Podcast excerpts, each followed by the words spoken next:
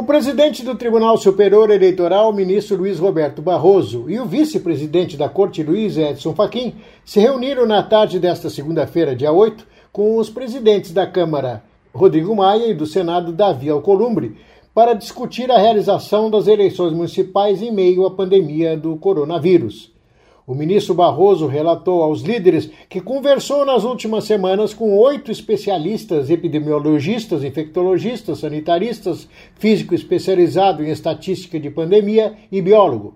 O ministro afirmou aos parlamentares que existe um consenso médico sobre a necessidade do adiamento por algumas semanas, primeiro turno entre a segunda quinzena de novembro e o começo de dezembro.